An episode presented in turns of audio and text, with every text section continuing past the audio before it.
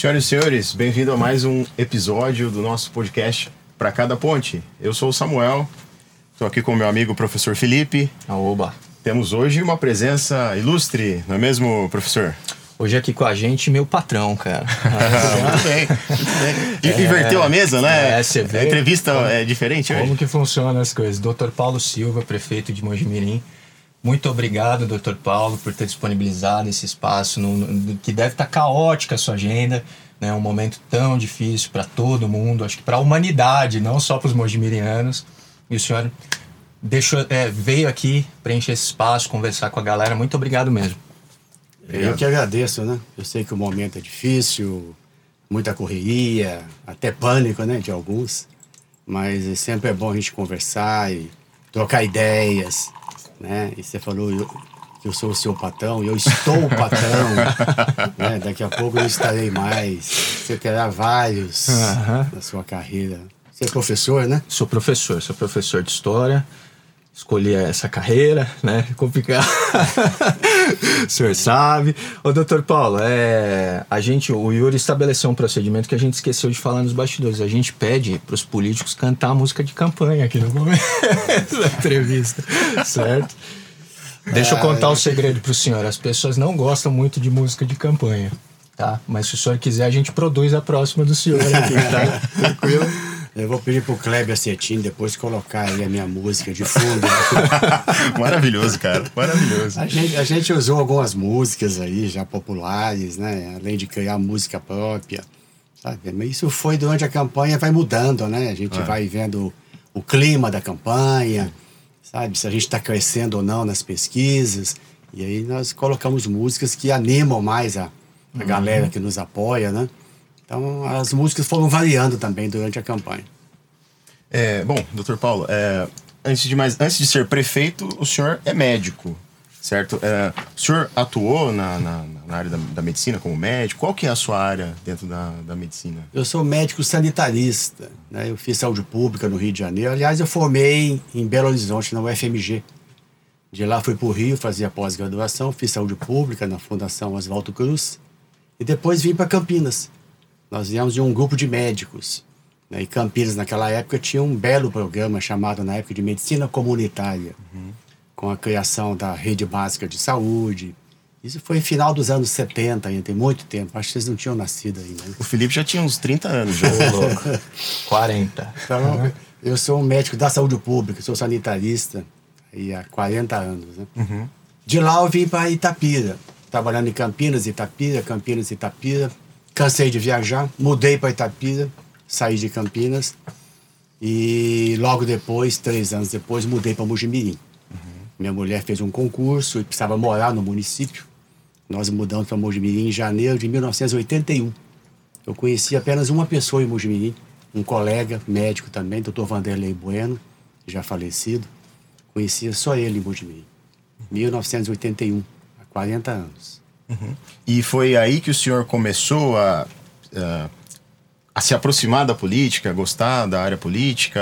Como é que foi essa, essa, essa iniciação? Medi é, a medicina, quem trabalha em, em, saúde, não só os médicos, percebe que saúde é muito também condições de vida.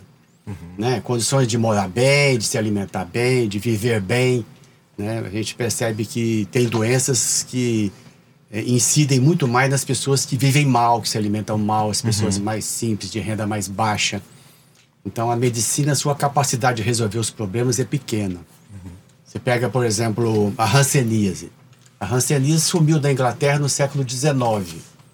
A medicina nem conhecia ainda a sua causa, ela já tinha desaparecido. Por quê? Porque as condições de vida melhoraram na Inglaterra. Então, muitas doenças são assim. Elas dependem das condições de vida da pessoa. Então, quem trabalha em saúde percebe claramente. Eu, quando fazia medicina, estava em plena epidemia de meningite meningocócica. Vocês não tinham nascido ainda. 74, 75. Não foi tão grave quanto a Covid-19, mas bem próximo. Morreu muita gente. Houve um eu... movimento, inclusive, do, da ditadura militar para tentar dar uma muqueada. É, foi abafado. Mas nós estávamos lá fazendo medicina e fazendo um estágio na Secretaria de Estado da Saúde de Minas Gerais. E nós visitávamos todas as residências dos casos de meningite meningocócica de Belo Horizonte. E só na periferia. pegamos o carrinho da secretaria e fomos lá visitar a família. Chegamos lá, era um cortiço. Quer dizer, durante a minha faculdade, eu, eu naquela época, né, depois, claro, a meningite começou a atingir todas as classes sociais. Aí a ditadura não teve como mais segurar. Quando estava na periferia, uhum. conseguiram abafar porque os jornais não podiam divulgar, não se podia falar do assunto. Mas quando começou a pegar a classe média, avançar para os bairros mais, mais ricos, aí não teve como segurar mais. Uhum. Mas, em resumo, a medicina mostra para a gente claramente que as doenças se distribuem de forma desigual, atingindo mais as pessoas mais simples.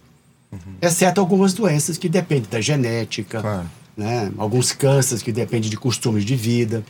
Né? Você pega câncer do intestino grosso, depende da obesidade, do sedentarismo, uhum. que atinge todas as classes sociais. Mas as doenças infecto-contagiosas, que são doenças muito importantes, que matam muito, elas dependem muito das condições de vida da população. Uhum. Então, é, ao fazer saúde pública, isso fica mais evidente ainda, porque você faz os diagnósticos de saúde não individualmente, mas coletivamente. Né? Uhum. Né? Você levanta as condições de saúde de toda a sociedade.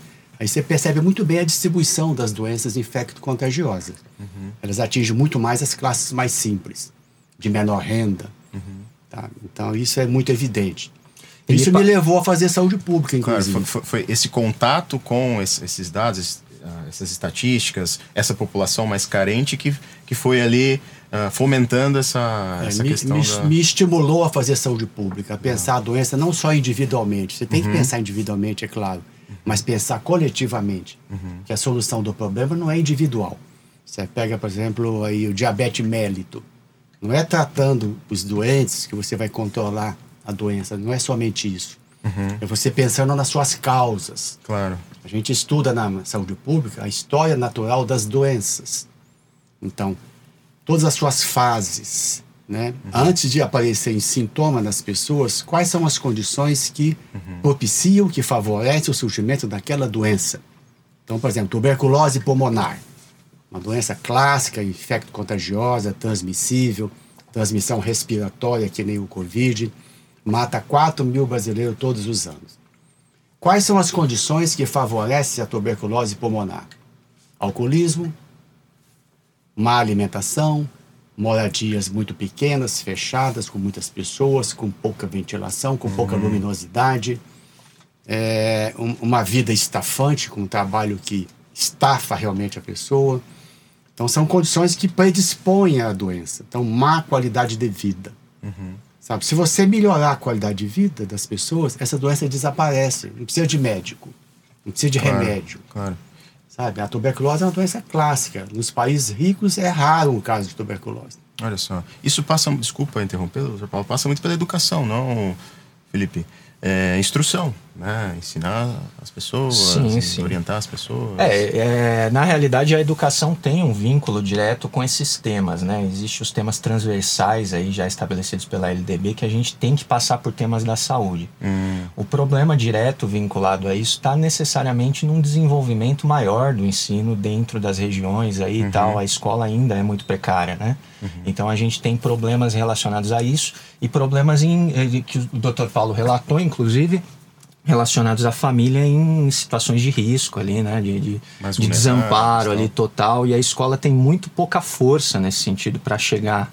É, o, é, é, é, muito relacionado com a estrutura, né, doutor Paulo? O ensino é muito importante. Desde você ter cuidados de higiene, né, de você é, ter acesso à informação científica. Por exemplo, ah, eu vou tomar vacina ou não vou? Uhum. Eu devo tomar vacina ou não devo? Sabe? A gente escuta muito isso. Quer dizer, a, se a população tem acesso à informação científica, é. ela se protege mais. Sim, então, sim. A importância dos exames preventivos, Papa Nicolau, prevenção do câncer de próstata, tirar a pressão pelo menos cada seis meses todo mundo, uhum. fazer um, exames de check-up uma vez por ano. Eu pego o diabetes mélito. Ele não começa de forma abrupta, violenta, na imensa maioria dos casos. Ele começa aos poucos. Você tem a fase de pré-diabetes, depois você desenvolve sintomas leves que você nem percebe. Então, se você começa a fazer exames de rotina, eu não tenho nada, não sinto nada, mas uma vez por ano eu vou ao serviço de saúde e faço um check-up. Você detecta as doenças no seu começo, no seu início. Uhum. Chama diagnóstico precoce. Uhum. O tratamento precoce, evidentemente, vai evitar complicações. Agora, se você deixa aquilo evoluir, O câncer de colo uterino é típico. Ele leva 10 anos para ele causar sintomas, é, fazer metástases. Então a mulher perdeu 10 anos de chance. Se fizesse o Papa Nicolau todo ano, o diagnóstico seria precoce, o tratamento simples e precoce. Não precisa nem tirar o útero, pode até engravidar depois. Mas vai deixando, não faz exame, a vida é corrida, não tem tempo. Uhum. É, é verdade. É Ou às vezes tem dificuldade de acesso ao serviço de saúde, vai deixando para depois, a vida é muito corrida. Então a gente precisa planejar a vida, estabelecer um tempo para fazer os exames precocemente. Isso é saúde pública. Uhum. Não adianta, por exemplo, você montar um serviço de saúde e ficar lá aguardando as pessoas se procurarem. Uhum. Serviço público. Claro. Você tem que ter uma postura ativa, fazer a busca ativa. Uhum. Então, se o câncer do colo uterino é um câncer que mata muitas mulheres no Brasil, ou câncer de mama, o serviço público de saúde tem que ir atrás das mulheres. Transmitir informações, fazer educação em saúde, visitação domiciliar, convidar para vir fazer os exames, não ficar numa postura passiva aguardando as mulheres uhum. procurar o serviço. Nós temos que ir atrás dessa população alvo, vítima dessas doenças que estão matando mais. Uhum. Doutor Paulo, eu percebo, assim, pelo início do seu mandato, que o senhor é um prefeito do diálogo, da abertura do, do, do gabinete para diálogo, para conversa com a sociedade, com, com os grupos organizados e até mesmo com a população em geral, né? É, e eu brinquei, inclusive, no episódio do João, que perguntando se o senhor é um brisolista raiz. O senhor tem algum vínculo com a ideologia do PDT de fato, do Brizola, ali, Leonel Brizola, nesse sentido? Não, não é o Brizola em si, né? É uma, uhum. uma forma de pensamento, né? Eu participo da vida política porque eu acredito que a política é a forma de você reduzir as desigualdades sociais no Brasil. Sabe? Desde o vereador, o prefeito, sabe? Eu acho que uma pessoa que defende o status quo hoje, defende a manutenção dessa sociedade que nós temos aí, é uma pessoa que não pensa no bem comum. Uhum. Sabe? Nós temos que transformar esse país que ele é extremamente desigual. A política é um caminho que nós temos. Sabe? Através das eleições, evidentemente, é, eu, acho, eu estimulo a todos que participem. Uhum. Sabe? As pessoas de bem, que querem mudança, que querem transformação, precisam participar da vida política. Não ficar só ali no Facebook, ó, reclamando, falando, não vai levar a é, nada. É, se organize. É, é maravilhoso. Se organize no seu bairro, na sua escola, no seu sindicato. Crie associações, sabe? E participe da vida da sua sociedade. O caminho é esse. Eu até brinco com o pessoal. Com todo respeito ao ex-prefeito de Mujimirim, ele tem um legado, evidentemente, né? mais de 40 anos de vida pública, ele colocou o gabinete muito longe do centro. E não tinha uma plaquinha lá, gabinete do prefeito. Ninguém sabia onde era. Então, a gente não concorda com isso. Eu acho que o prefeito é um cargo eletivo, talvez o mais importante do município. Né? Nós temos o presidente da Câmara, temos os promotores, temos os juízes. E ele tem que ficar disponível, num lugar que todo mundo saiba onde ele está. E, então eu já trouxe para o centro da cidade. Eu fui ao, ao, antigo gabinete uma vez só, me encontrar com ele, e não voltei lá mais. Porque eu sou contra o prefeito ficar longe da população. Uhum. Trouxe para o centro, atendo todo mundo que queria falar comigo, desde as pessoas mais simples até o empresário mais rico, todos, da mesma forma. E até tenho brincado que eu coloquei o gabinete, nós começamos a procurar um lugar que não gastasse, que não alugasse que o aluguel hoje do prédio antigo é 19 mil reais por mês. Que estamos encerrando agora o contrato, uhum. agora em março. Além de economizar, precisava ser no centro e que não alugasse mais nada. Então eu escolhi a antiga estação da FEPASA lá, que estava fechada por causa da pandemia. E Defante tem um pátio imenso. Né? Tem uma área imensa Defante. E já ocorreram duas manifestações populares em Defante no meu gabinete. Falei, ó, o lugar é esse mesmo. Uhum. Eu tenho até, até aqui uma praça de manifestações de protestos de frente ao gabinete do prefeito, imensa, né, que cabem centenas de carros, sabe? Então eu quero que a população se reúna, se manifeste, que vá lá no gabinete de forma individual, coletiva, organizada ou não. Eu acho que a vida política é isso. A sociedade ela é complexa, tem muitos interesses, uhum. às vezes até conflituosos. Com certeza. E o papel do poder público é tentar harmonizar, encontrar o melhor caminho, dialogar. Haja vista agora a pandemia, né? Sim, a gente volta às aulas, não volta às um aulas, fecha o comércio, fecha o comércio, não abre o comércio, é. fiscaliza o comércio, não é. fiscaliza o comércio. O prefeito é, é que nem a salsicha no cachorro quente. Né? Tem correntes muito diferentes na sociedade. sabe? Então a gente precisa é, fazer o diálogo, tentar harmonizar, sabe? Eu acho que jogar gasolina na fogueira não é bom neste momento. Até porque a gasolina está extremamente cara, não dá para é um jogar. desperdício de jeito nenhum. E não é o ICMS, hein? O ICMS é o mesmo e era barata antes, né?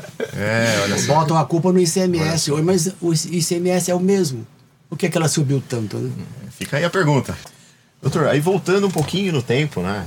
Faço essas retrospe- retrospectivas, cara. É, Qual foi o primeiro cargo na área política que o senhor teve? Já foi. Porque o senhor foi prefeito de Mojimirim no final dos anos 90, ali começo dos anos 2000, né?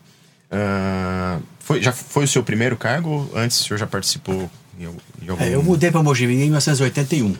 né? E aí eu trabalhava como médico em, acho que não me engano, por saúde da Vila Santa Clara.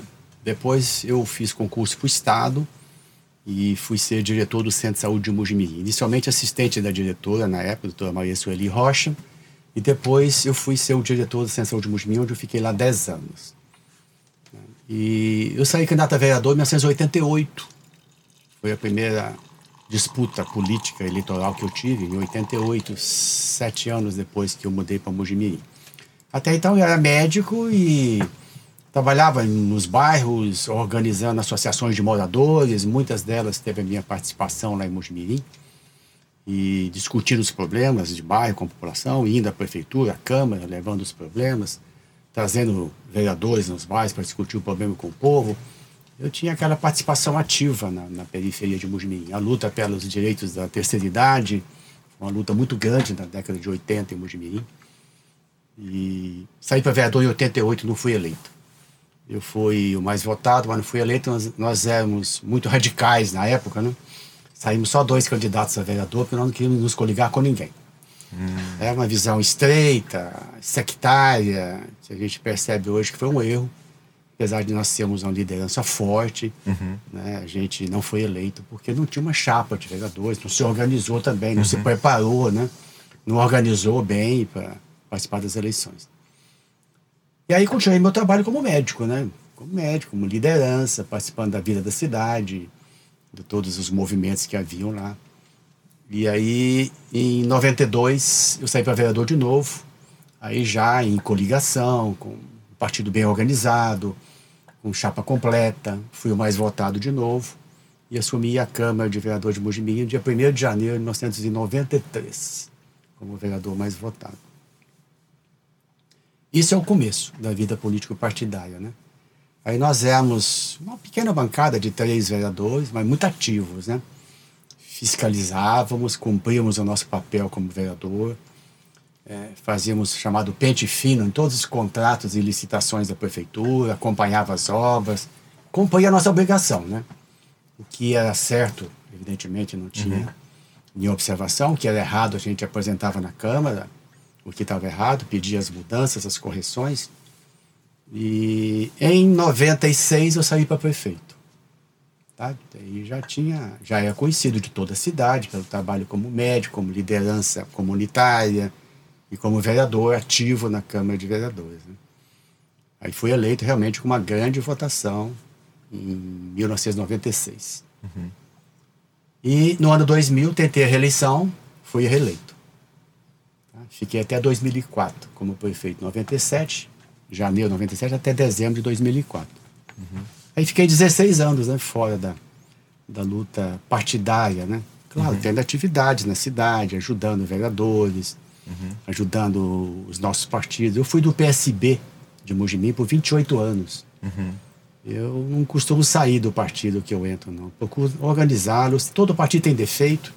Se você for olhar a história do partido, as lideranças nacionais, é, é difícil entrar num partido político em- no Brasil, né? Mas você tem que procurar trabalhar com o que você tem na sua cidade, sabe, ser coerente. Né? Nós procuramos manter uma certa coerência político-ideológica, né? Isso é importante. Essas pessoas que são, por exemplo, de extrema esquerda, depois passam a ser extrema direita. Pois é, a gente eh, discute muito essa questão da ideologia e a política na prática. É, realidade, né? Pragmática. É, é, praticamente não existe ideologia na política, na prática, na negociação do dia a dia, em tampar o buraco na rua, em resolver as questões de É, saúde. tem coisas que não tem ideologia, mas zeladoria. Né? Você tem que manter a sua cidade. Que ideologia tem isso? não, não tem, né? né? Você fazer uma política de industrialização. Claro. É, que ideologia tem isso quando você traz uma indústria nova, Uhum. gera emprego e renda? É claro que você pode fazer, por exemplo, eu vou fazer uma política de industrialização, mas voltado mais para os empresários pequenos, os micros, as MEIs, tá entendendo? Mas não fechando as portas para os grandes Claro. empresários, porque eu tive essa experiência em Mujimirim, em 97. Nossa, nossa política era de ajudar o pequeno. Mas de repente aparecia uma imensa de uma indústria querendo vir para Mujimirim. Não poderia falar, não, aqui só tem para pequeno. Não, Imagina. porque aquela indústria trará grandes benefícios para toda a sua cidade, como aconteceu. Os empregos. fomos atropelados pelas grandes indústrias. Ajudamos os pequenos, claro, Uhum. mas as grandes indústrias que impactaram na economia de Mojimirim. Claro. Temos que reconhecer isso hoje, Claro. inclusive multinacionais. Chegamos até a ser acusados de sermos lacaios do imperialismo americano, porque estava trazendo Pesado. grandes indústrias. Coisa do Felipe, Foi, isso aí, é, professor. É coisa de professor de história. né? É, lacaios do imperialismo. Porque trouxemos a Imagina. a Levar, Claro, quantos a empregos Fundi- não foram Fundição gerados? Luke, sabe? Mas trouxemos também grandes indústrias nacionais, como a Sabó, Uhum. Metal 2, tá entendendo? Foram, tá, trouxemos indústrias nacionais, tiveram estímulo da prefeitura, estão lá gerando emprego até hoje, renda.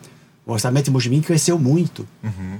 De 1997 para cá. Cresceu muito, muito. Quando eu entrei lá, eram 30 Mas- milhões por ano.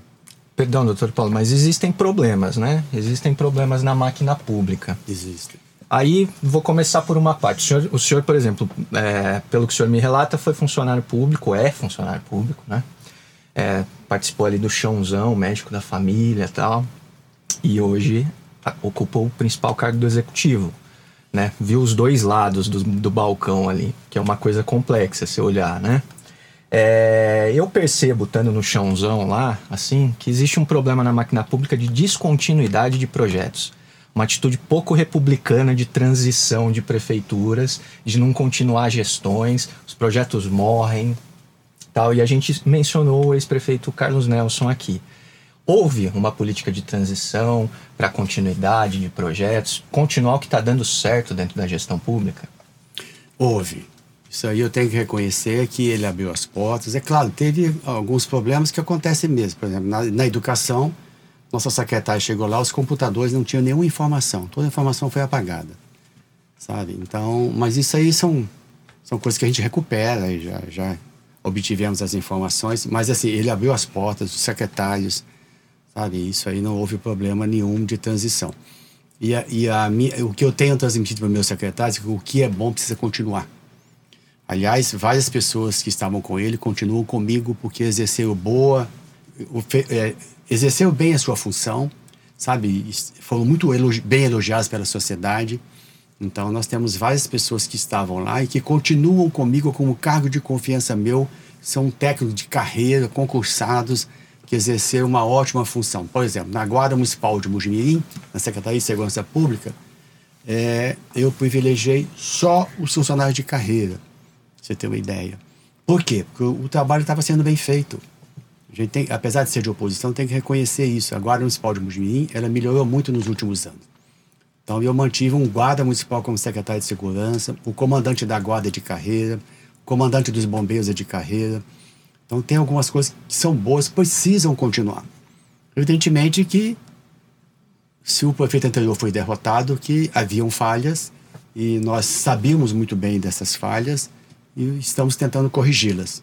Especialmente na forma de governar, o estilo de governar, que nós já tratamos aqui, de ser de forma democrática, aberta, participativa, que nós vamos, inclusive, radicalizar nessa questão, posso falar depois disso. E, e também na questão do, do, do prefeito ir aos bairros, conversar com as pessoas, sentir o drama. É, Quando você atende o público, você sente o drama que o povo está vivendo. Então, tem situações dramáticas na periferia. Se você fica no seu gabinete no ar-condicionado, você não percebe isso. Então, você pega uma família lá, todo mundo desempregado, vem essa pandemia, acaba com a renda das famílias, não consegue pagar água, não consegue pagar luz, não tem acesso à alimentação. Quer dizer, isso você só percebe quando você começa a visitar as pessoas em casa ou recebê-las no gabinete e ouvir delas o seu drama. A situação é dramática na periferia em muitas famílias. Vou citar um exemplo. Eu, durante a campanha, a campanha é, eleitoral, ela expõe de maneira muito evidente para os candidatos essa situação. Eu vi muitas pessoas extremamente pobres e carentes tendo que pagar conta d'água e conta alta. Quando eu assumi o cargo, eu chamei o pessoal do Serviço de Água e Esgoto. Tem tarifa social de água aqui? Tem. Como é que é? Ah, famílias que têm um cadastro único, que ganham até meio salário mínimo por membro da família, têm direito a 70% de desconto da conta d'água se consumir até tantos metros cúbicos. Tantos por cento até tantos metros cúbicos. Falei, quantas famílias estão sendo beneficiadas por esse projeto de tarifa social que existe há muito tempo no Multimim? 133 famílias. E quantas famílias estão no cadastro único que ganha até meio salário mínimo? 2.800 e tanta. Bom, alguma coisa está errado aí. As famílias não foram convidadas a fazer parte. Então, essa questão da preocupação social pode diferenciar muito um governo do outro. Então, o que, que nós fizemos? Vocês precisam ir atrás dessas famílias. Não pode esperar que elas procurem, elas não estão sabendo. Elas não tiveram acesso a essa informação. Então, a pessoa está pagando água aí de maneiras exageradas e não, não sabe do seu direito inclusive na tarifa de luz, uhum. tarifa social de luz. Né? A pessoa está pagando 80, 100 reais, pode pagar 10, 15. E muitos não sabem disso. Por quê? Porque o poder público não divulga para poder manter claro. grandes arrecadações. Então isso aí pode diferenciar. Eu sei que 90% das ações dos prefeitos não tem ideologia, mas nisso aí pode ter. Preocupação social, Tá Quando você começa a ouvir as pessoas, visitá-las em casa, recebê-las no gabinete, você percebe o drama. E se você for aprofundar o assunto, você vai ver que elas têm direitos que não estão sendo cumpridos, como a questão das tarifas sociais. Depois eu vou citar outros exemplos. Quando ah. eu entrei em 97, 97 tinha linhas de 11 Mujimim, urbanas e rurais. Urbana era 75 centavos a tarifa naquela época. O rural chegava até 1,50.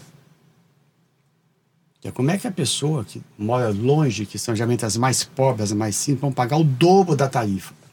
Aí, o que, que o nosso auditor fez? Ele pegou todas as planilhas, fez uma planilha só. E viu que a tarifa não aumenta.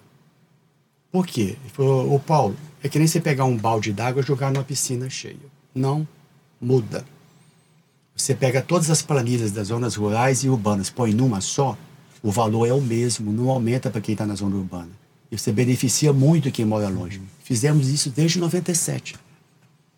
Então, assim, você tem que ter essa preocupação social. Isso alivia isso. muito a vida das pessoas. Perdão, mas isso movimenta economicamente, ajuda economicamente a região a crescer, se desenvolver de alguma maneira? As pessoas, imagina se você está gastando aí 300 reais de ônibus por mês, passa a pagar 50, uhum. 100. Você está pagando lá 80 de água e 90 de luz. 170, paga, paga, passa a pagar 20. Eu, e, o, eu... e, o, povo simples não guarda dinheiro. Sim, claro. Tudo que ele tem, ele gasta. É, é. Esse dinheiro, ao invés de ir para Electro e para o serviço de água, vai para o comércio. Sim, sim. É uma discussão tanto quanto desprendida que político trava também, que o povo tem que gerar poupança. Como? Né? Não, o povo simples não tem como gerar é, poupança. Não tem como, não tem como. É, então, doutor Paulo, mas nesse sentido, a prefeitura, assim, o que, que ela pode propor de, de projetos de desenvolvimento econômico. Por que, que eu digo isso? Eu, hoje eu tô com 32 anos, tô velho. Tô velho. e assim, é, em 20 anos é, eu saí de, de, de Mogi Guaçu, moro em Mogi Guaçu. Eu saí de Mogi Guaçu, fui para outra cidade, estudei e tal, retornei por causa da família. E assim, eu percebo que é sempre, sempre se adotou, mudando gestão ou não, o mesmo modelo de desenvolvimento econômico, que é o modelo assentado na ideia de construir casas populares, atrai população, chama uma indústria para empregar e tento ativar o comércio com isso. Existem outras formas, porque tem muita, muito intelectual, por exemplo, que aponta que esse modelo de desenvolvimento vai morrer. Inclusive o próprio Mangabeira Unga fala disso, o Siddhartha Ribeiro fala disso, e o Val Harari fala, por causa do nível de robotização que as coisas estão se inserindo aí.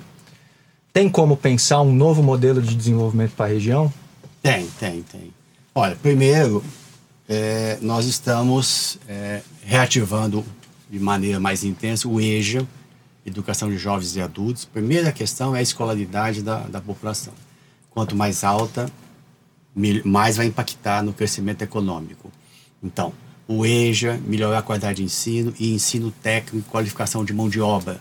Se você conversar com os empresários hoje, tem muitas vagas de emprego. O que está faltando é pessoa qualificada. Só você abrir aí a publicação do PAT, de todas as cidades que tem de empregos ofertados.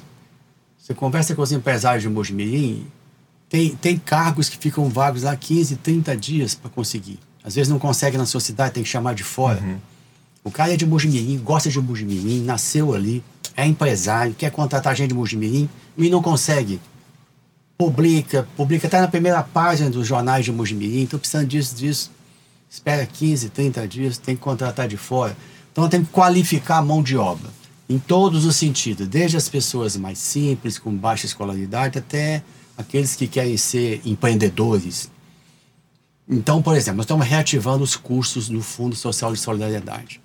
Todos da área da beleza, planificação caseira, é, TI, sabe? E chamando as pessoas para virem se qualificar. Nós estamos com a pretensão, já fizemos as primeiras reuniões, de implantar em Mogi um polo de tecnologia na área de TI. É, por quê? Porque Mogi tem um ETEC e uma FATEC. Já tem os cursos técnico e tecnólogo nessa área de TI. E muitos jovens, como você mesmo colocou, não vão ter acesso ao emprego de carteira assinada. Uhum. Muitos jovens querem ser empreendedores. Então eu fui a São Paulo, na Fundação Paula Souza, faz, falei lá com a, com a responsável, a professora Laura. Nós estamos discutindo a implantação aqui na nossa FATEC de uma incubadora de empresas, sabe? Na área DTI. Então, prefeitura, governo do estado, SEBRAE juntos, já fizemos as primeiras reuniões, estamos elaborando um projeto e que os alunos da ETEC e FATEC que têm interesse em ser empreendedores, nós vamos formá-los como empreendedor. Então vai ter um espaço da FATEC em que eles vão montar suas empresas né, na área de TI, jogos eletrônicos, né, na área de computação tem diversos projetos aí, criar aplicativos, software. Então eles vão montar suas empresas ali dentro, pode ficar incubados por até dois anos e vão sair dali como empresário. Também uma coisa é produzir, a outra é enfrentar o mercado, saber construir a empresa, né, saber administrar a empresa. Isso que eles vão receber, receber de orientação gratuita dentro da FATEC com apoio da Prefeitura e do SEBRAE. Uhum. Então isso é uma coisa importante. Sim. Tentar transformar Mojimim num polo de tecnologia na área de TI. Tá? Porque, como você mesmo colocou, a escolaridade precisa subir e emprego vai ter pouco, né, de carteira assinada, nós precisamos estimular o empreendedorismo uhum, do jovem brasileiro. Legal, interessante. Além disso, evidentemente, nós não podemos abandonar as políticas tradicionais de estímulo à industrialização. O, a indústria é o motor da economia. Não há país desenvolvido com indústria fraca, Exatamente. frágil. O Brasil está se desindustrializando. Mas quando você visita uma indústria moderna, como eu fui ontem visitar a Mars, em Mojimirim, uhum você fica impressionado o, o poder de uma indústria, né? De, de, de estimular o avanço tecnológico, né? Dentro da Mars tem pessoas com pós-doutorado, vários doutores, né? Mestrado lá é pouco. Você vai visitar o laboratório da Mars aqui em Mojimirim, é, você fica impressionado, 50 milhões de reais um laboratório de pesquisa de alimentos PET. Uhum. Então, assim, eu acho que estimular a industrialização é importante para a nossa micro-região. Uma indústria que tem International Paper em Mogi Guaçu uhum. tem um impacto grande em Mogi Mirim. Né? Em termos de emprego, sabe? De apoio às, às, entidades sociais, de projetos ambientais. Uma empresa que nem a ITO em Mogi Mirim tem impacto em toda a região. Claro. Sabe? Então, nós temos que estimular. Nós temos uma vocação industrial. Nós estamos no estado de São Paulo, na região de Campinas, tem gás natural, belas rodovias, escolas técnicas, muitas nossa vocação é industrial. Então nós temos que criar parques industriais, públicos e privados, estimular que os empresários implantem parques industriais também, não é só casa popular. É. Tem muitos empresários já na micro-região aqui uhum. implantando parques industriais, temos que estimular isso. Sabe? Porque a nossa vocação, inexoravelmente, é a indústria, indústria moderna, de ponta, e o... preparar nossos jovens para isso. O agronegócio também movimenta bastante a nossa região. Né? A gente tem aí muitos produtores rurais e, enfim, é, é, eu acho que é algo também que já está bem consolidado. É, nesse sentido, a prefeitura, uh, atua de alguma maneira para, enfim, promover esse setor? Ou é um setor que já está consolidado também, tal como o senhor disse, a indústria, e ele acaba se movimentando sozinho? Porque o agro, basicamente, no, em tempos de crise, é o que toca Agro o é Brasil, pop. né? É, agro é pop, como diz aí um canal de TV, Neste né? momento, o agro está sendo muito importante em Mojimirim. Mojimirim, eu tenho dito que já fez a sua reforma agrária. Né, naturalmente. Os italianos vieram para cá e os filhos foram nascendo, foi dividindo seus, seus sítios entre os filhos. Hoje nós temos 1.500 propriedades rurais em Mojimirim e 90% delas têm até 50 hectares. Mojimirim não tem grandes fazendas. Itapira já tem, Mogi Guaçu um pouco mais, mas o Mojimirim tem 1.500 proprietários rurais. O que é que eles precisam? Evidentemente que a prefeitura ela, ela não é o, o principal ator nessa área. Claro. Né? É o governo federal que faz os financiamentos, que, que dita a política agrícola do país. Mas nós temos o papel de conservar estados rurais, de manter as pontes, de manter os caminhos rurais, de dar segurança à zona rural. Eu sei que a prefeitura e a polícia militar, mas a prefeitura tem um papel importante hoje. Levar a saúde até a zona rural. Então, colocar, manter as equipes, ampliar as equipes que já existem em Mojimi, que eu implantei há 20 anos atrás, que não tinha. Ampliar essas equipes de saúde. E nós estamos ampliando agora o maquinário para a conservação de estados rurais. Já existe um maquinário, já está meio envelhecido, mas nós estamos agora fazendo um financiamento para a troca das máquinas de conservação de estados rurais. Nós temos um ótimo relacionamento com o sitiante de Mujimirim. Estamos sempre nos reunindo, discutindo junto, abertamente, os limites do poder público, o papel de cada um. E eu reconheço, sei exatamente a importância do sitiante. Quando o sitia- sitiante vai bem, o comércio vai otimamente bem, porque eles vêm gastar na cidade. Claro. Né? Quando a laranja melhora o preço, quando o café está preço alto, quando o milho, sabe? O, o sitiante tem dinheiro, ele gasta na cidade, ele compra carro, ele constrói. Então nós precisamos que os nossos 1.500 sitiantes estejam bem de vida. A prefeitura tem um papel nisso também, né? Melhorar seus caminhos rurais, dar segurança, levar saúde. Nós temos muitos projetos interessantes com os sitiantes. Por exemplo, os, os sitiantes são empresários. Eles têm que preencher uma declaração anual da sua produção, né? do- do- da comercialização da sua produção, chama de PAN. Se ele preencher direitinho, o município arrecada mais impostos de ICMS. Se ele não preencher, arrecadamos menos. Então, eu fiz um acordo com o sindicato e, o, com, com- e com o Conselho Municipal de Desenvolvimento Rural de Mojimirim. Tudo que vocês conseguirem de impostos a mais, arrecadando melhor as suas de preenchendo melhor as suas de eu vou investir só na zona rural esse excesso de arrecadação. Não vai para a cidade, porque foi trabalho de vocês preenchendo corretamente. E preencher corretamente a de significa que vai pagar mais imposto. Sabe? Então, nós temos essa parceria com o sitiante Mojimirim. Preencham direitinho, os nossos, os nossos auditores fiscais vão calcular exatamente o que, que as DIPANs da zona rural representaram na, no melhor preenchimento e em excesso de arrecadação. Esse dinheiro vai voltar para a zona rural, na área de estradas, de saúde. Tá? Então, esse é um compromisso nosso, para você ter uma ideia do, legal. da relação entre nós. O senhor falou questão de arrecadação. A gente sempre discute no plano teórico algumas coisas. Nunca tivemos a oportunidade de, de falar com um prefeito sobre esse tema.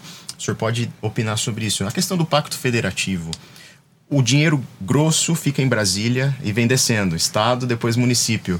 É, a gente sabe que na teoria a, a coisa deveria ser diferente, mas para um prefeito, co- como o senhor enxerga isso? Como, se- como seria na prática se isso acontecesse? Porque a vida acontece no município, né? E não lá em Brasília. Né? Então, se- eu tenho a impressão que se o dinheiro ficasse aqui de fato, a coisa seria muito mais dinâmica, não? Vamos pegar a saúde, né? De cada 100 reais gasto nos municípios brasileiros, não é Mojimirim, nos municípios, 70 é do orçamento da prefeitura. 25 o governo federal e 5 o governo estadual. Você tem uma ideia. 70% do dinheiro do SUS é dos orçamentos das prefeituras. Agora, por exemplo, nessa pandemia, o governo federal ele detém a imensa maioria dos recursos né, arrecadados no estado de São Paulo. Desde 1 de janeiro, o governo, o governo federal não manda um real para o combate à Covid. Nem um real. Isso é As importante. prefeituras do Brasil inteiro estão bancando o combate à Isso é Covid. importante ficar claro. E cada leito de UTI Covid custa 1.600 reais dia. Cada leito. Você imagina, nós estamos. es- Essa semana mesmo eu tive que transferir 450 mil reais do orçamento da saúde de Mojimirim, que é de todos os serviços, para o combate ao Covid, que o governo não mandou o dinheiro. Então, é, o governo federal detém essa massa de recursos. Por que, que ele não manda o dinheiro? Porque o Congresso Nacional não votou o orçamento de 2021 até hoje. Então, chegando em março, o Congresso não votou o orçamento. Mas o, quando o Congresso atrasa, o governo tem direito de usar um dozeavos do seu hum. orçamento. Então parece que estão pressionando o Congresso a votar mais rápido e com isso não manda o dinheiro para os prefeitos, para os prefeitos. O que, que nós temos a ver com isso? Claro. Exatamente. Então, assim, que que se o recurso viesse para nós, automaticamente não dependeríamos tanto de governo. Uhum. Sabe? Seria muito melhor, muito mais ágil. Claro. Sabe? Porque as pessoas moram aqui, né? Exato. É aqui as que a coisa não acontece. moram no Estado nem é. na União, né? E, e, as prefeituras acabam sendo saco de pancada. Por exemplo, uhum. medicamentos de alto custo. O SUS não é só papel da prefeitura, dos diversos níveis de governo. Mas quando a pessoa não tem um remédio que custa lá 30 mil reais por mês para uma pessoa, ela entra com ação contra quem? Contra a prefeitura, o governo do estado ou o governo federal? Contra a prefeitura. É. O juiz dá liminar, manda comprar em 24 horas o remédio lá de 10, 15, 20 mil reais. Imagina. Sabe? É Porque o prefeito e a prefeitura estão mais próximos. Então ah. vira sempre o saco de pancada. O governo federal não é acionado judicialmente para comprar medicamento de alto custo. Ah, mas o Só dinheiro está lá. Né? O, o, dinheiro está lá. O dinheiro grosso está lá. É, então, esse que estava o Dr. Paulo, médico sanitarista, tranquilo, é, entre aspas, tranquilo, lá exercendo a medicina. Quando em 2020 começa a pandemia, começa toda essa bagunça e o senhor pensa: bom, vou ser prefeito. Não, acho que não teve ano melhor para escolher ser prefeito, né? Ou pelo menos se candidatar, concorrer, etc. Ano gostoso. Por que, que o senhor teve esse estalo de, de, de, de, ser prefeito num ano tão difícil, né? Num momento tão difícil? É, é se fosse, se a gente pudesse escolher, primeiro, quais, qual o melhor cenário para se disputar uma eleição para prefeito? Primeiro, não se deve enfrentar um prefeito tentando reeleição. Esse é um cenário péssimo, que 90% dos prefeitos se reelegem. E eu resolvi tentar enfrentar um prefeito tentando reeleição. Segundo, crise econômica. Arrecadação caindo e a despesa, que a principal despesa é folha, não cai. Né? Tem um crescimento vegetativo. Então não é um bom cenário. Né? Mas em 97, quando nós assumimos a prefeitura, é exatamente parecido. Era uma crise econômica, o desemprego batia nos 20%. Hoje deve estar em torno uhum. de 14, 15. Uhum. Você tem ideia da, das dimensões do problema da época. Né? A prefeitura, na época, arrecadou 30 milhões e tinha 6 milhões de dívidas assim, a curtíssimo prazo, 20% do orçamento a curtíssimo com gasolina, com medicamento, carro parado, a CESP cortando luz de ginásio. De... Então, assim, é, acho que é uma sina minha, né? Pegar a prefeitura em época de crise Entendi. econômica. Mas eu acho que, a, na minha avaliação como médico sanitarista, até junho se o governo cumprir esses compromissos de trazer essas vacinas que ele está falando até junho, nós vamos controlar essa doença. Junho. Sabe? que como, boa notícia, como né? já fizemos com outras doenças. Espera que seja. Por que, que eu estou dizendo isso? 99% dos que estão morrendo, se internando e UTI morrendo, são idosos acima de 60 anos e as pessoas com comorbidades, com doenças que debilitam. Então, se nós vacinarmos essas pessoas, 99% dos óbitos vão desaparecer. E, e no, no, meu cálculo, até final de março, vacinaremos todos os idosos acima de 60 anos no Brasil. E nos outros três meses nós teremos prazo hábil para vacinar todos os doentes. São milhões. Diabéticos, cardiopatas, pneumopatas, pessoas com enfisema pulmonar. Nós vamos três meses é muito tempo, é que a vacina está sendo produzida a conta gotas. Sim. Se nós tivéssemos aí 80 milhões de doses de vacina de imediato, nós vacinaríamos em 30 dias todo mundo, mas não tem. Mas, pelo ritmo que o governo está produzindo vacina, eu calculo que até junho a doença está sob controle. E aí a nossa economia vai deslanchar né, vai deslanchar com isso. O pessoal está louco para viajar, para passear, para comprar. Os empresários vão começar a investir mais, contratar. O consumo vai voltar. Então eu eu estou com a esperança que até junho a doença estará sob tá controle. Tá e aí essa semana, é, recentemente, né, é, houve a notícia aí que foi um baque para todo mundo que Mojimirim atingiu 100% de ocupação de leitos. E nesse cenário, os professores estão muito angustiados em relação a retorno ou não de aulas, né? Basicamente porque a gente discute o contexto escolar como se o Brasil fosse a Noruega. e a gente sabe que não é.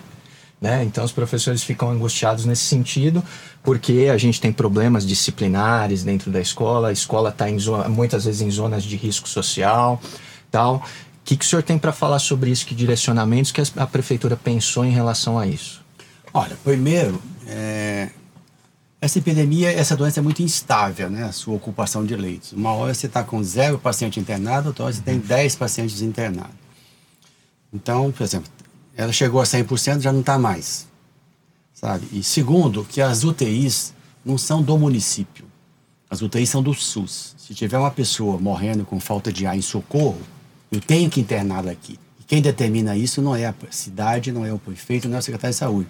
É o sistema CROSS do SUS que determina onde tem vaga os casos graves. E você não pode negar. Não, aqui não deixa entrar porque não é de Mojimirim. Isso é crime contra a saúde pública.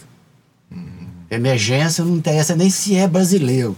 Está no território brasileiro, tem que ser assistido. Então, Mojimirim chegou a ter 7, 8, 10, 11 pessoas de fora. Isso falando Hospital 22 e Santa Casa. Sabe? Tinha pessoas de Jaú, Jundiaí, Socorro, de Mogi Guaçu, de Itapira. Em Mogi Guaçu tem pessoas de Mojimirim. Aí eu tenho Unimed que é internado no São Francisco. Sou de Mojimirim. Unimed, São Francisco, São Francisco tem mojimirianos internados aqui. Então, assim, essas UTIs não são do município, são de caráter regional. Chegamos até a receber pessoas de Jaú e de Jundiaí aqui. Por quê? Porque a região de Bauru lotou uhum. tudo. Os pacientes não podem morrer. Eles vão para onde tem mais vaga. Mas não é a nossa situação. Se você pegar a nossa curva semanal de casos novos, ela já vem caindo.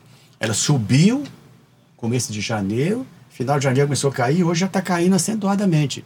Isso foi consequência da virada do ano, de pessoas irresponsáveis, negacionistas, que acham que essa doença é uma gripezinha, não se protegeram, levaram a doença para suas famílias, para os seus idosos que estão morrendo, estão matando os seus idosos.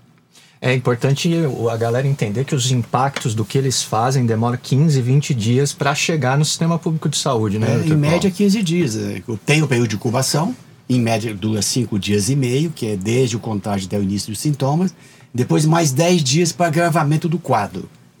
Então, em média, 15 dias após essas grandes festas, aparecem as consequências nos hospitais. Então, espero que o carnaval não vá fazer a mesma coisa conosco, porque o número de casos uhum. já está caindo. E os hospitais se esvaziam também 10 a 15 dias depois. Por quê? Porque são doentes que evoluem também de forma lenta, a internação é longa nas UTIs. Então, 15 dias depois que passou o pico do número de casos, começa a cair, começam a cair as internações.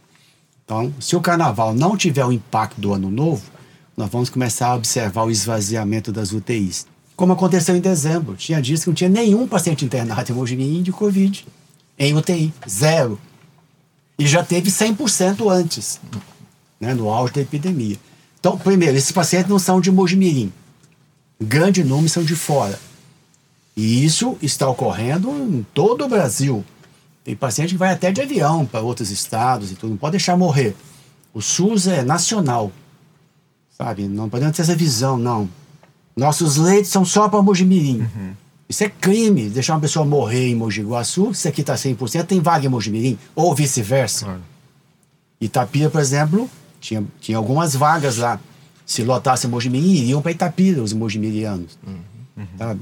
Então, primeiro, essa lotação 100% não é por culpa de Mojimirim ou de Mogi Guaçu ou de Itapira. Tinha pessoas de cidades distantes daqui. Segundo, eu já estou observando pelas curvas semanais já uma queda. Aquele impacto da festa de Ano Novo já está passando.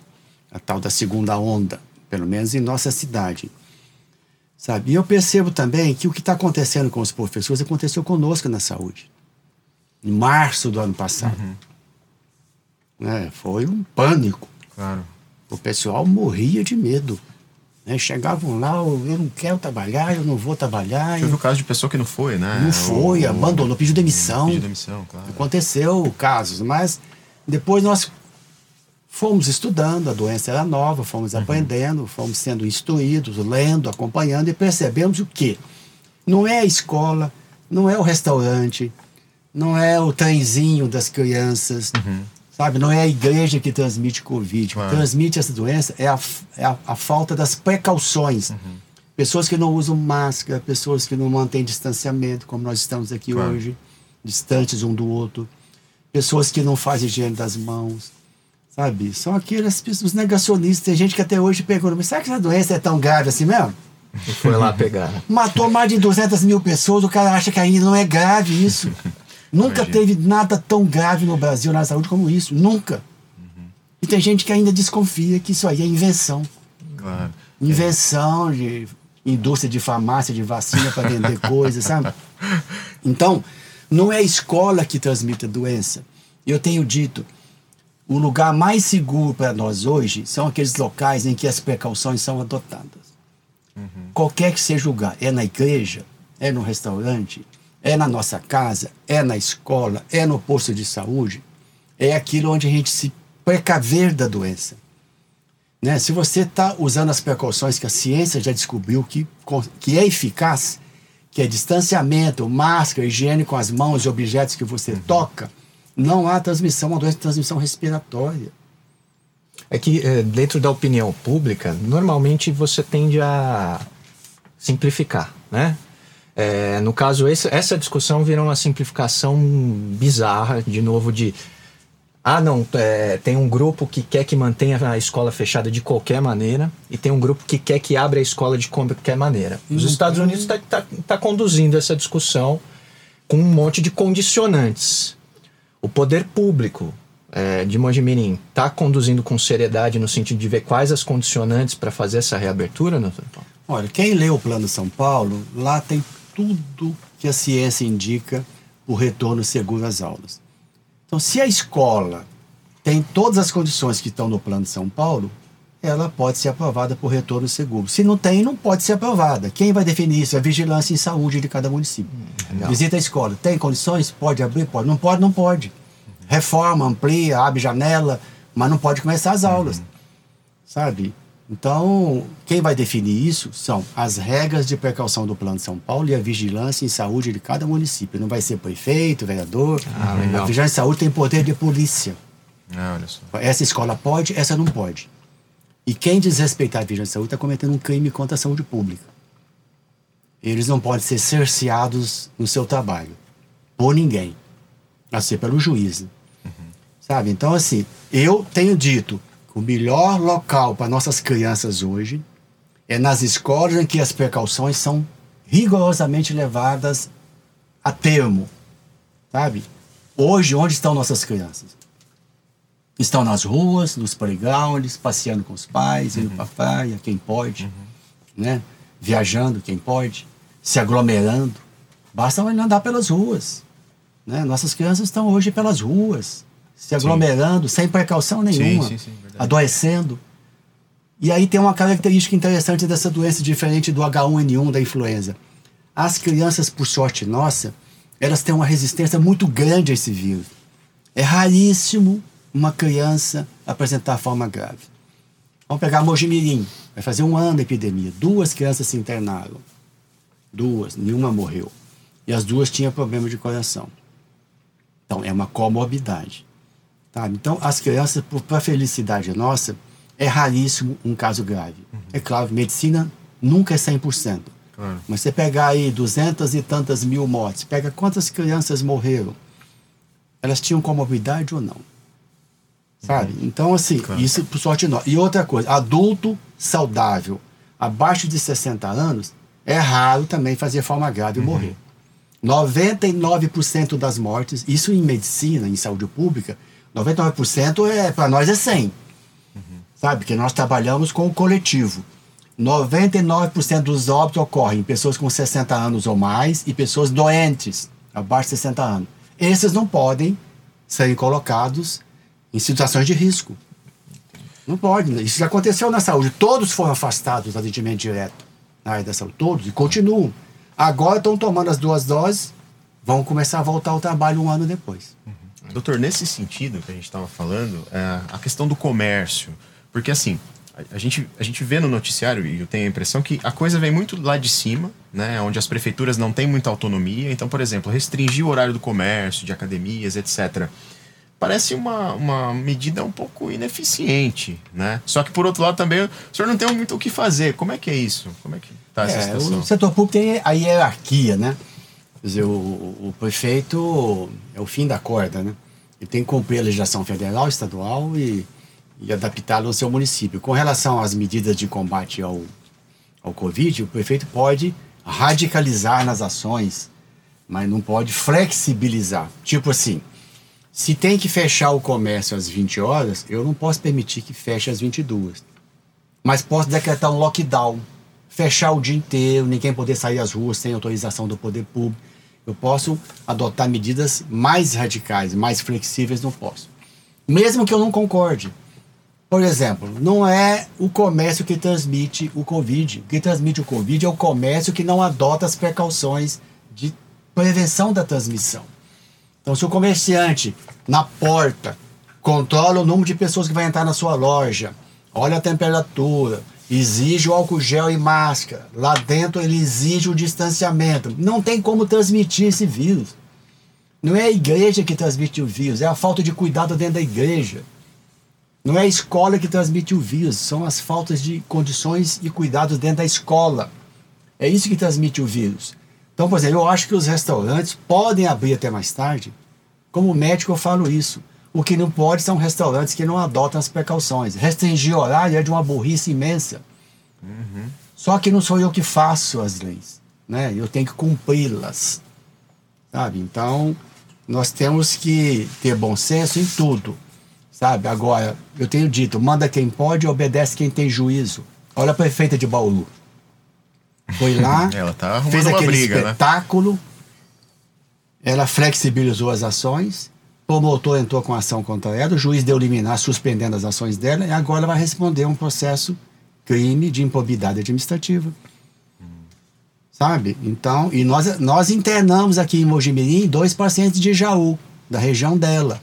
A região dela é zona vermelha, tá gravíssimo. E ela quis flexibilizar lá mais ainda. Eu nem digo que ela está errada, porque o que eu, eu tenho falado o tempo todo, o que transmite o vírus não é o comércio aberto um tempo maior, nem os restaurantes. É a falta de cuidados dentro do comércio. O vírus não voa. Não é um mosquito que nem o Aedes. O raio de ação dele é um metro e meio. Se você puser máscara, ele não vai sair do seu corpo. Máscara de, de uso correto. Se você mantiver distanciamento e máscara, aí não tem como transmitir a doença. Então, é uma coisa básica. Até as crianças de dois anos já sabem. Tem que usar máscara, passar álcool gel na mão, ficar distante um do outro.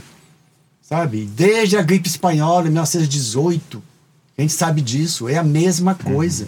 Não tem nada de novo. É uma doença de transmissão respiratória por gotículas. Os cuidados são os mesmos de todas as doenças deste tipo. Sabe? Então, eu reconheço a situação do governador, né? De repente começa a morrer gente aí sem oxigênio, a culpa vai, sem, sem ventilador, a culpa vai ser dele. Todo mundo vai culpá-lo também. O pessoal sai para as baladas, para as festas, faz festa clandestina. A Guarda Municipal de Mojimirim hoje é babá de adolescente irresponsável. Olha babá. Ao invés de ficar patrulhando os bairros para prender ladrão, ela tá indo em festas clandestinas para dissolver a festa. Olha só. Sabe? Então depois fica na rede social reclamando, querendo os leitos da morte. Perfeito, não vai dobrar os leitos de UTI? Isso é leito da morte. Tem que prevenir a doença, não é aumentar o leito de UTI. Então eu coloco 50 leitos de UTI Covid Mojimirim e libero todo mundo para se pegar a doença. É isso? Não é isso. Vamos diminuir o número de doentes. Os leitos de UTI de Mogi são suficientes, até sobram, se todo mundo fizer a sua parte.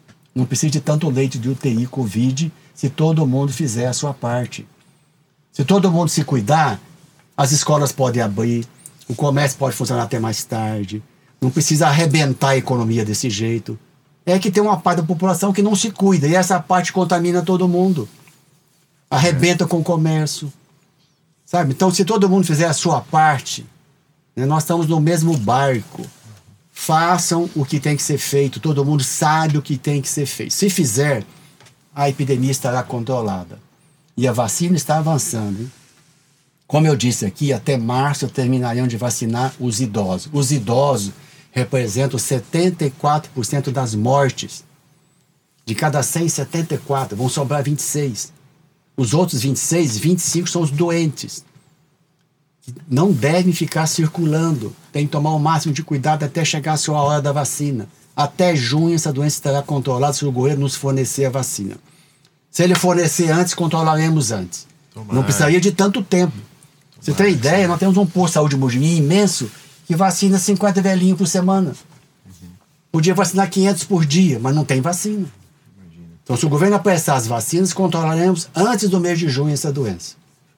Muito bem, bom, a gente esperaria estar tá falando do jogo do Mojimirim com qualquer outro time, mas é infelizmente. Eu queria perguntar, é a pergunta a mais tem, importante tem do episódio, quando que Mojimirim vai ser é, campeão é, brasileiro? Para finalizar, né? Vamos fazer uma pergunta mais, né?